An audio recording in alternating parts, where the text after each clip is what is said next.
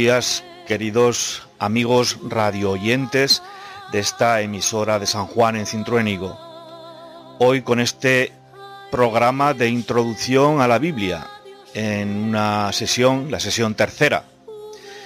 Hemos comenzado con esta bellísima canción popular de Israel, cantada por una cantante israelita que se llama Oza Harra. Esta música nos irá acompañando con con algunas otras versiones durante toda esta sesión. Continuemos escuchando esta canción.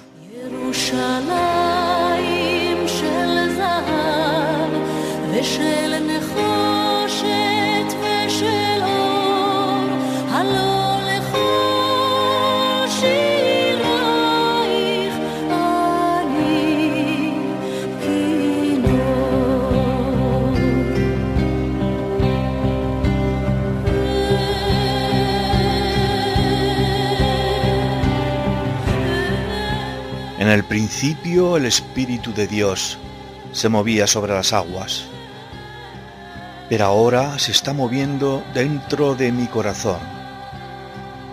Jerusalén, Jerusalén, qué bonita eres. Calles de oro, mar de cristal, por esas calles yo voy a caminar. Calles de oro, mar de cristal. Los que esperan en Jehová son como águilas, como las águilas, sus alas levantarán. Comerán y no se cansarán, caminarán y no se fatigarán. Los que esperan, los que esperan en Jehová, nuevas fuerzas tendrán.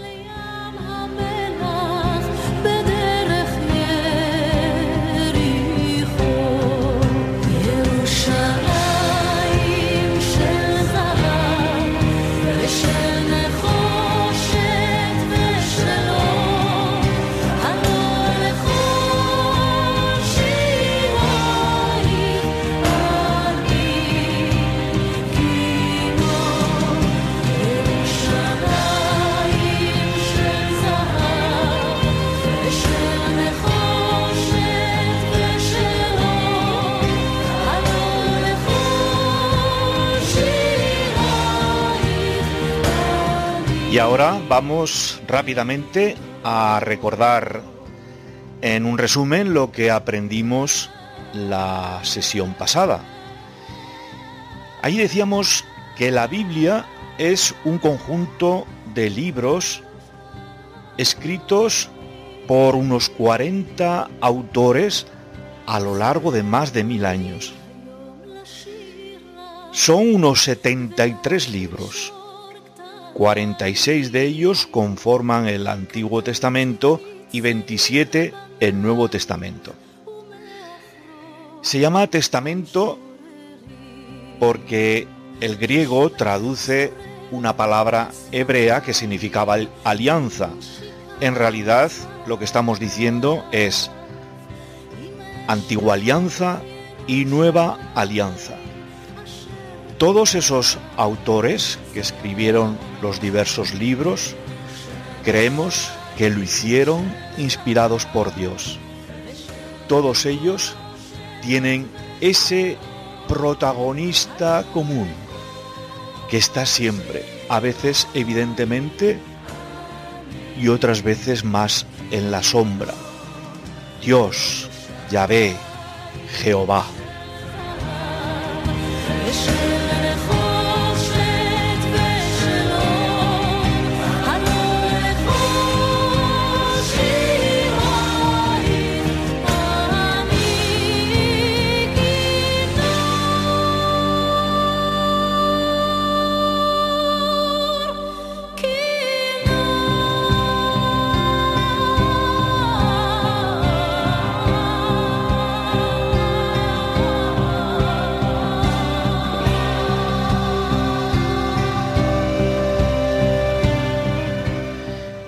Ahora vamos a comenzar ya con el curso de iniciación a la Biblia correspondiente a esta sesión, con una pregunta. cómo se utiliza la Biblia. ¿Cómo encontrar un pasaje? ¿Qué son todas esas abreviaturas, números? ¿Qué significa capítulo, versículo? ¿Cómo se indica una referencia bíblica? Se pone el título del libro en abreviatura. La primera cifra a continuación indica el capítulo y la segunda cifra, separada por una coma, significa el versículo. E mayúscula X minúscula 3,8 significa Éxodo capítulo 3 versículo 8. Actualmente se tiende a poner la abreviatura sin puntos y el versículo pegado a la coma, es decir, sin espacio. El guion sirve para unir dos capítulos o dos versículos. G mayúscula N minúscula 2-5 significa Génesis, capítulos 2 al 5 inclusive. D mayúscula T minúscula 2,3-8 indica Deuteronomio capítulo 2 versículo 3 al 8 inclusive. El punto y coma sirve para separar dos referencias diferentes. Y mayúscula S minúscula 4 punto y coma 7 significa Isaías capítulos 4 y 7. El punto sirve para separar versículos diferentes del mismo capítulo. N mayúscula M minúscula 3,4.8.11 significa números capítulo 3 versículos 4, 8 y 11. La S añadida, S minúscula a una cifra, significa y siguientes. Todo esto de la numeración y las referencias bíblicas parece un poco farragoso. Pero no es tanto porque en cuanto se le coge el tranquillo, se comprende enseguida. Evidentemente la mejor manera de hacerse con el manejo de la Biblia es practicando. Es decir, hay que decidirse a coger la Biblia y hacer de ella un libro querido, personal, al que acudo todos los días para orar, para encontrar respuestas, inspiración, consuelo, ayuda. Dios nos habla a través de ella e iluminará nuestra vida y nos dará vida. Como cantamos en ese canto de misa, tu palabra me da vida, confío en ti, Señor. ¿Y qué Biblia puedo usar? ¿Me sirve la que tengo en casa? Hay que decir que hay muchas editoriales y ediciones de la Biblia. Por algo es el libro más editado, vendido y leído del mundo y de la historia. Aquí en España yo he utilizado tres ediciones que me parecen buenas. Primero la Biblia de Jerusalén, de ediciones de Esclé de Bouvier. La Biblia de Jerusalén será posiblemente la más usada. Eh, ya en el seminario era la que utilizábamos como, como referencia. Luego está la nueva Biblia española de ediciones Cristiandad.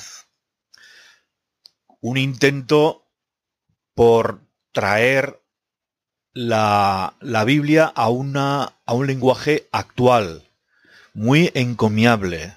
Realmente buena edición esta de la Biblia.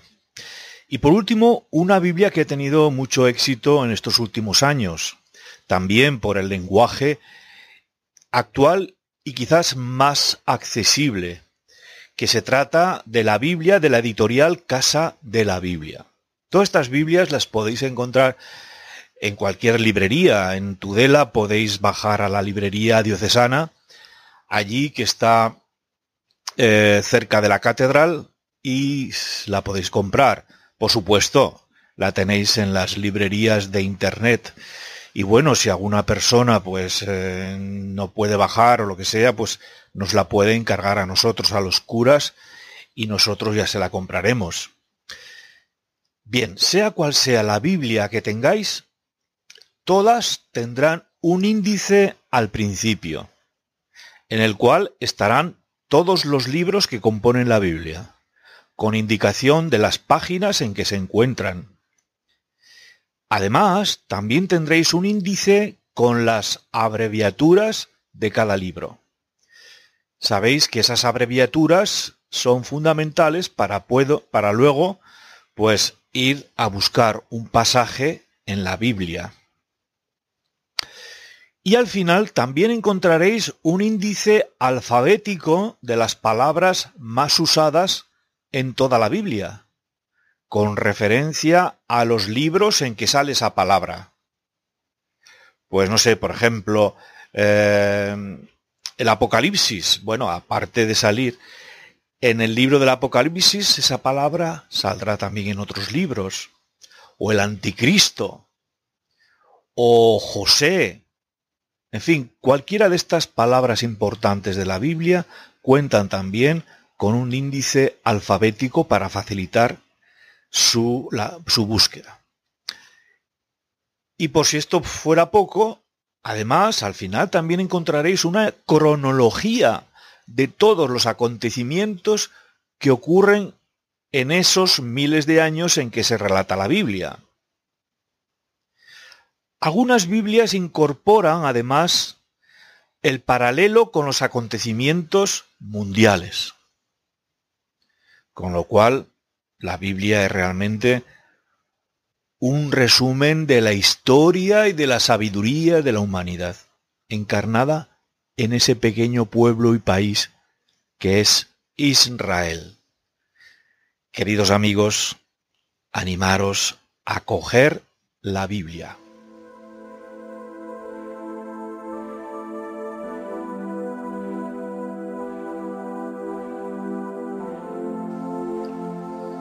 Personajes bíblicos de nuestro tiempo. Hoy escucharemos a Jonás.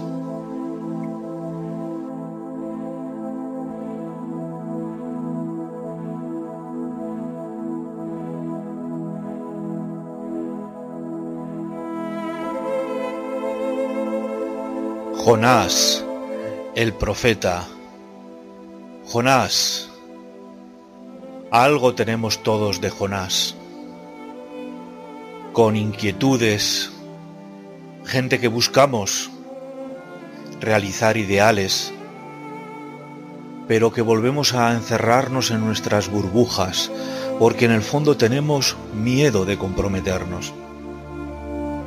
Escuchemos la historia de este Jonás.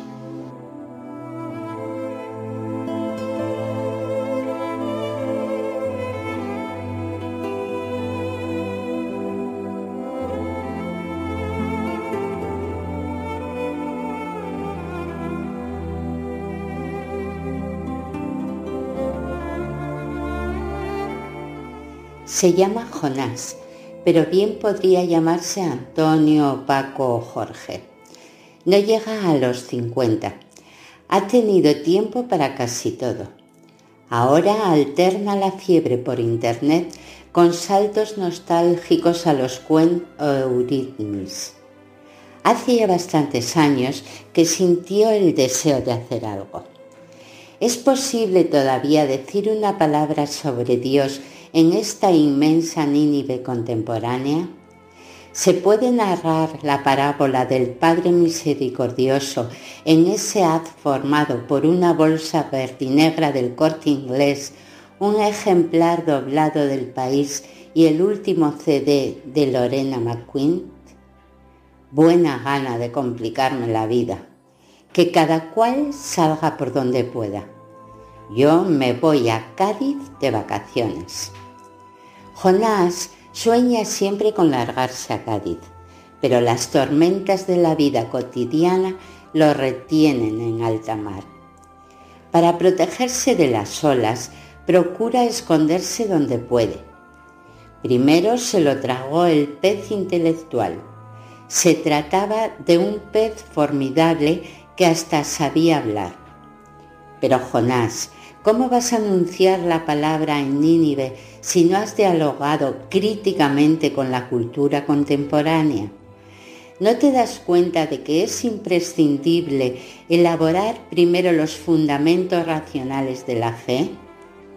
Jonás comenzó a hacer cursos de teología, análisis estructurales, debates sobre las raíces de la increencia. Eso sí, siempre dentro de su burbuja. Nínive le producía un miedo escénico insuperable, hasta que un día se hartó. En un encuentro de fin de semana, alguien le recordó aquello de que el mundo ya estaba interpretado, que lo que hacía falta era transformarlo. Para colmo, cayó en sus manos un librito titulado Creer es comprometerse. Se dejó de tanto ver y juzgar y empezó a multiplicar las acciones se enroló en una comunidad de vecinos y en un círculo de Podemos. Los domingos los pasaba en la Cañada Real. No había semana en la que no tuviera una docena de reuniones. Su saludo siempre era el mismo. Mira, tío, perdona, pero es que me tengo que ir pitando. La verdad es que no paraba, pero Nínive seguía estando lejos. Al fin cayó en la cuenta de que había cambiado de burbuja, pero seguía prisionero de sus miedos incurables. Un día alguien le regaló otro librito de ocasión. Lo fue devorando en el metro porque en casa no tenía tiempo ni para dormir. El libro se titulaba Contra Prometeo. Jonás comenzó a sentirse mal. Las reuniones empezaron a parecerle una pantomima, una estúpida huida hacia adelante. Lo notó en el asco que le producía el humo del tabaco. El verbo hacer se le hizo inconjugable. ¿De qué nos está sirviendo tantas movidas? Jonás cayó en la cuenta de que su acelerado ritmo de acciones no era sino una forma socialmente bien vista de acallar su conciencia, una estrategia de autoprotección frente al desafío de Nínive, una burbuja con mejor prensa que la intelectual, pero burbuja al fin y al cabo.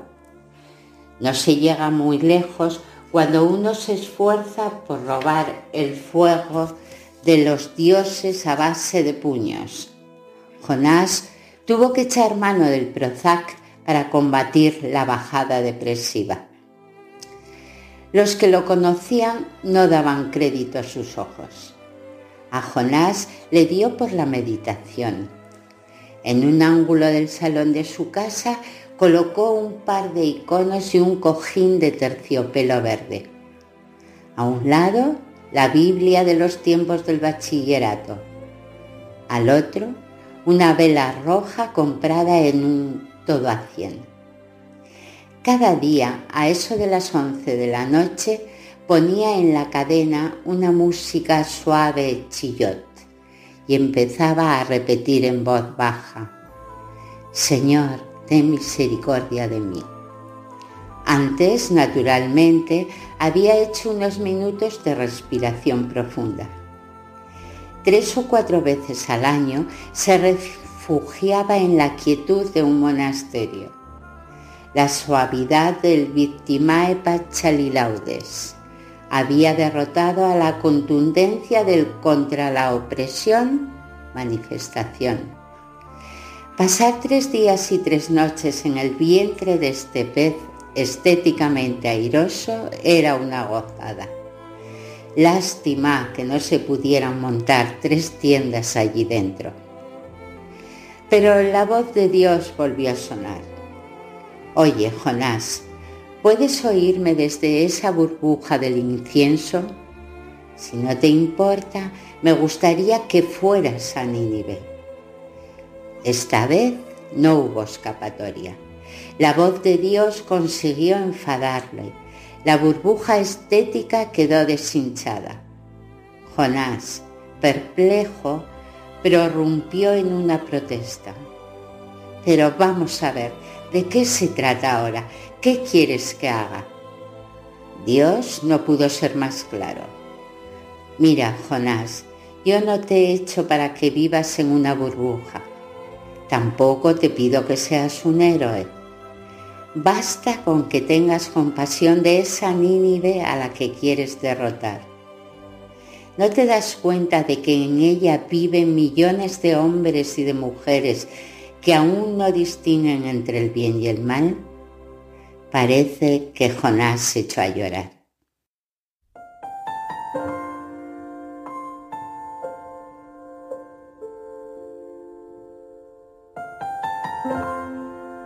Y ahora pasamos a comentar rápidamente lo que nos dice el libro de Jonás sobre la historia y la vida de Jonás. Jonás vivió alrededor de mitades del siglo VIII en el reino del norte de Israel. Y en algún momento de su vida Dios lo envió a la capital asiria de Nínive con un mensaje, pidiendo a esa población que se convirtiese. Pero Jonás siente pánico y terror ante esa encomienda de Dios. Primero porque la ciudad Nínive era conocida por ser una ciudad sangrienta, era la capital de los asirios, un pueblo que masacraba a las poblaciones que conquistaba. Y Jonás dice, decide huir de esa encomienda de Dios. Jonás va hacia la ciudad portuaria de Jaffa y allí encuentra un barco que sale hacia Tarsis, hacia nuestra península ibérica, ubicada en el extremo oeste del mundo conocido de entonces. Justo huyendo hacia el lado contrario de donde Dios le había mandado.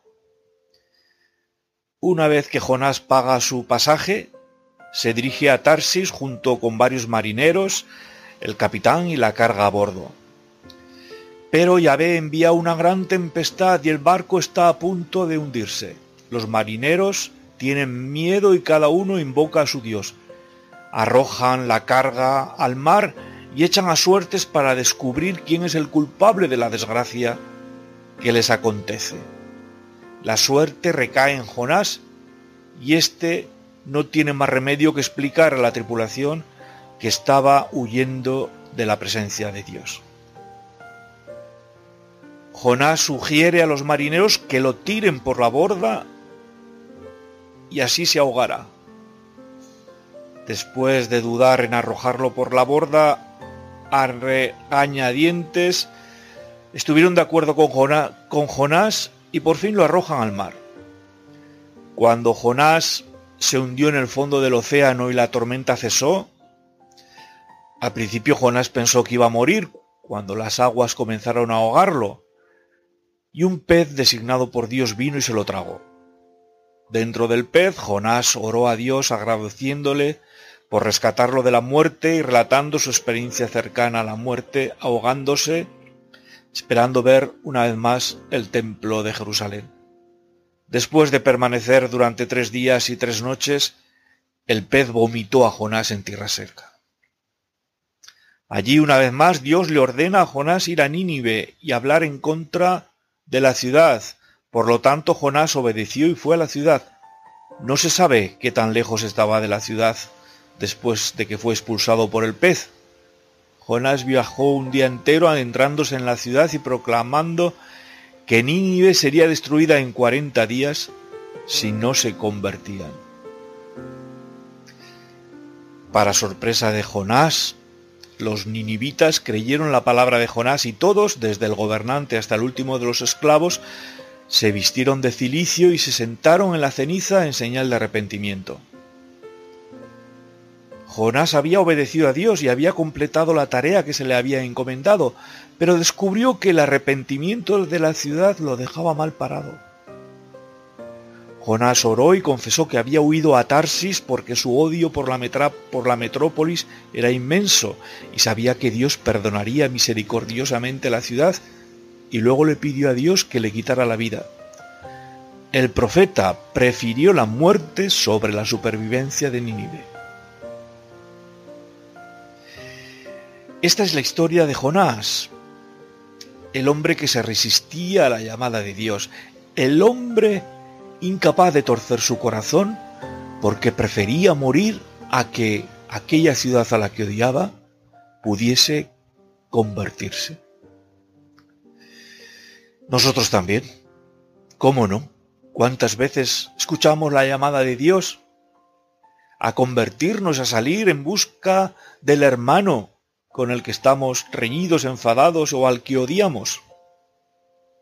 Y preferimos mantenernos en, nuestro, en nuestra posición, en nuestras trece, antes de acudir al encuentro de nuestro hermano. Porque sabemos que Dios está ahí, que va a perdonar también a aquel que nos hirió. Y con nuestro gesto de ir a buscarle, Dios le perdonará. Nos resistimos a todo eso. Jonás es de muchísima actualidad, pues, para todos nosotros. La Biblia siempre es actualidad para nosotros. Un apunte, además, historiográfico sobre este libro. Se ha discutido muchísimo sobre si este libro era realmente histórico y lo que nos cuenta sucedió. Ha habido ahí muchas discusiones entre teólogos y exegetas judíos, protestantes, católicos. Desde el mundo católico pensamos que está basado en una historia real, aunque en algún momento se pueden colorear o añadir anécdotas fantasiosas para apoyar la cerrazón de Jonás y la misericordia de Dios. El pez gigantesco que se traga a Jonás parece inverosímil, pero no por eso quita historicidad al hecho de que Jonás se resistió a escuchar la palabra de Dios y finalmente fue vencido por él. Queridos amigos, la fascinante historia de Jonás.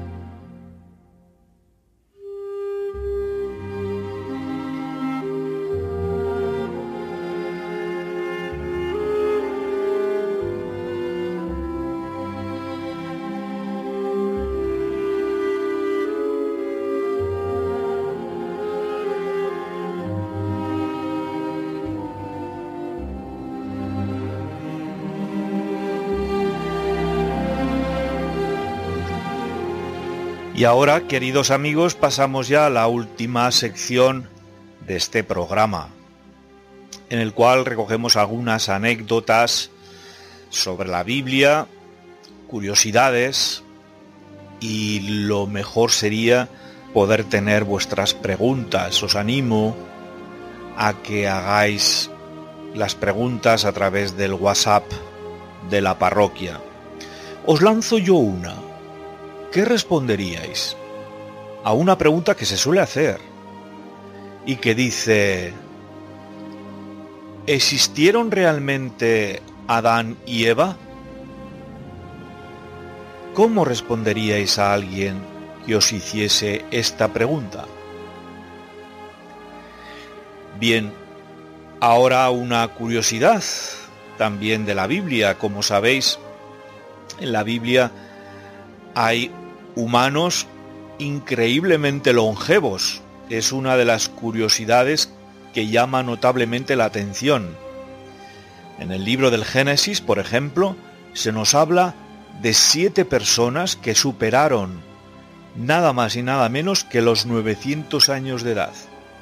Adán, Set, Enos, Kenan, Jarez, Matusalén y Noé. Todos nacieron antes del diluvio. Y no olvidemos a Matusalén. ¿Sabéis hasta qué edad vivió? Murió con 969 años. Un bonito número que figura como el récord mundial de la longevidad. Pero bueno, ¿qué hay detrás de estos datos de la Biblia? Algunos dicen que la edad de Matusalén era de 969 meses lunares cuando murió, que equivaldrían a 78 años y medio de nuestra edad. Esto se debe a que las primeras tribus judías usaban meses lunares para medir el tiempo. También otra interpretación puede ser que detrás de cada uno de estos nombres haya toda una tribu o una familia de personas que se identifican con el primero de esa familia o con alguien que fue muy conocido dentro, de esa tribu o dentro de esa familia. Sabéis que muchos datos de la Biblia no tienen carácter histórico porque la Biblia no es un libro propiamente histórico, sino una catequesis sobre Dios que se vale de acontecimientos de la historia para descubrir esa presencia de Dios.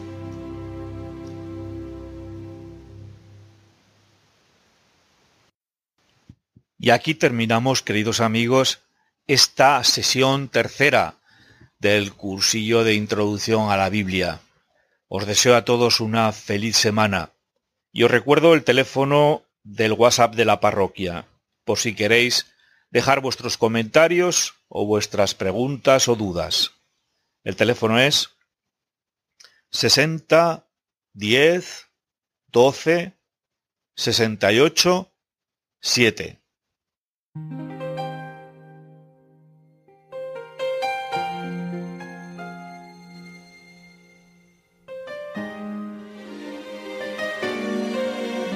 Y os dejo con esta versión de Jerusalén de Oro en español, cantada por Jonathan Settel.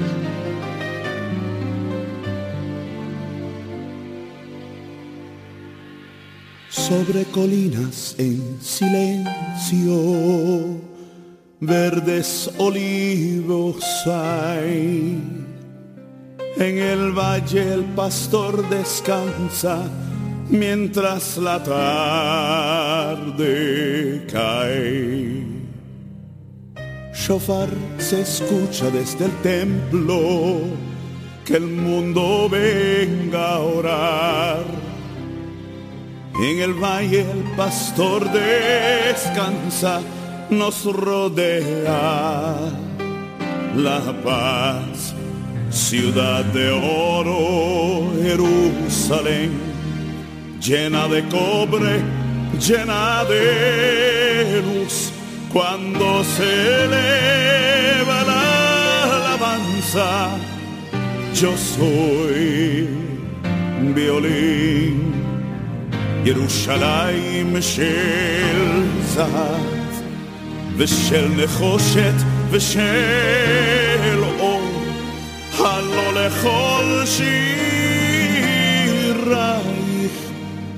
אני כאילו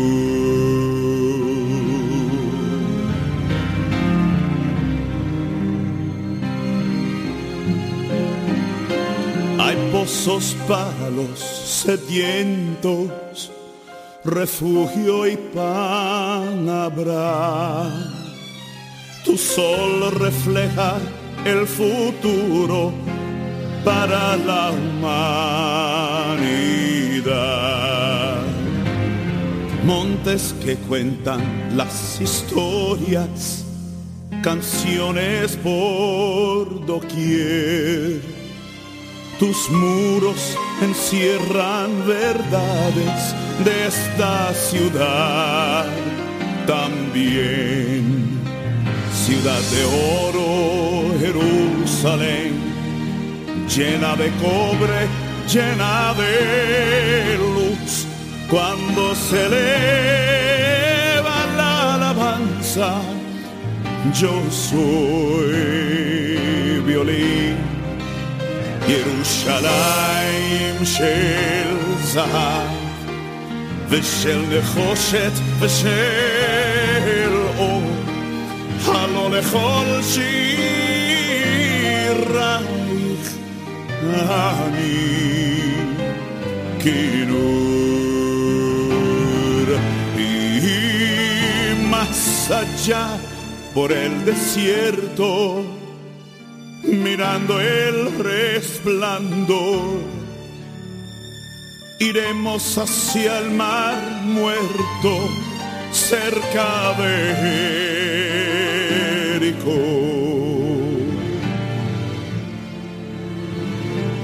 Mi simple voz nunca logrado, pero hoy clamaré. Jerusalén, si te olvidaré, mi diestra perderé. Yerushalayim Shel Zahar ושל נחושת ושל אור, הלא לכל שירייך אני כינור. ירושלים של זהב ושל נחושת ושל אור, הלא לכל שירייך אני כינור.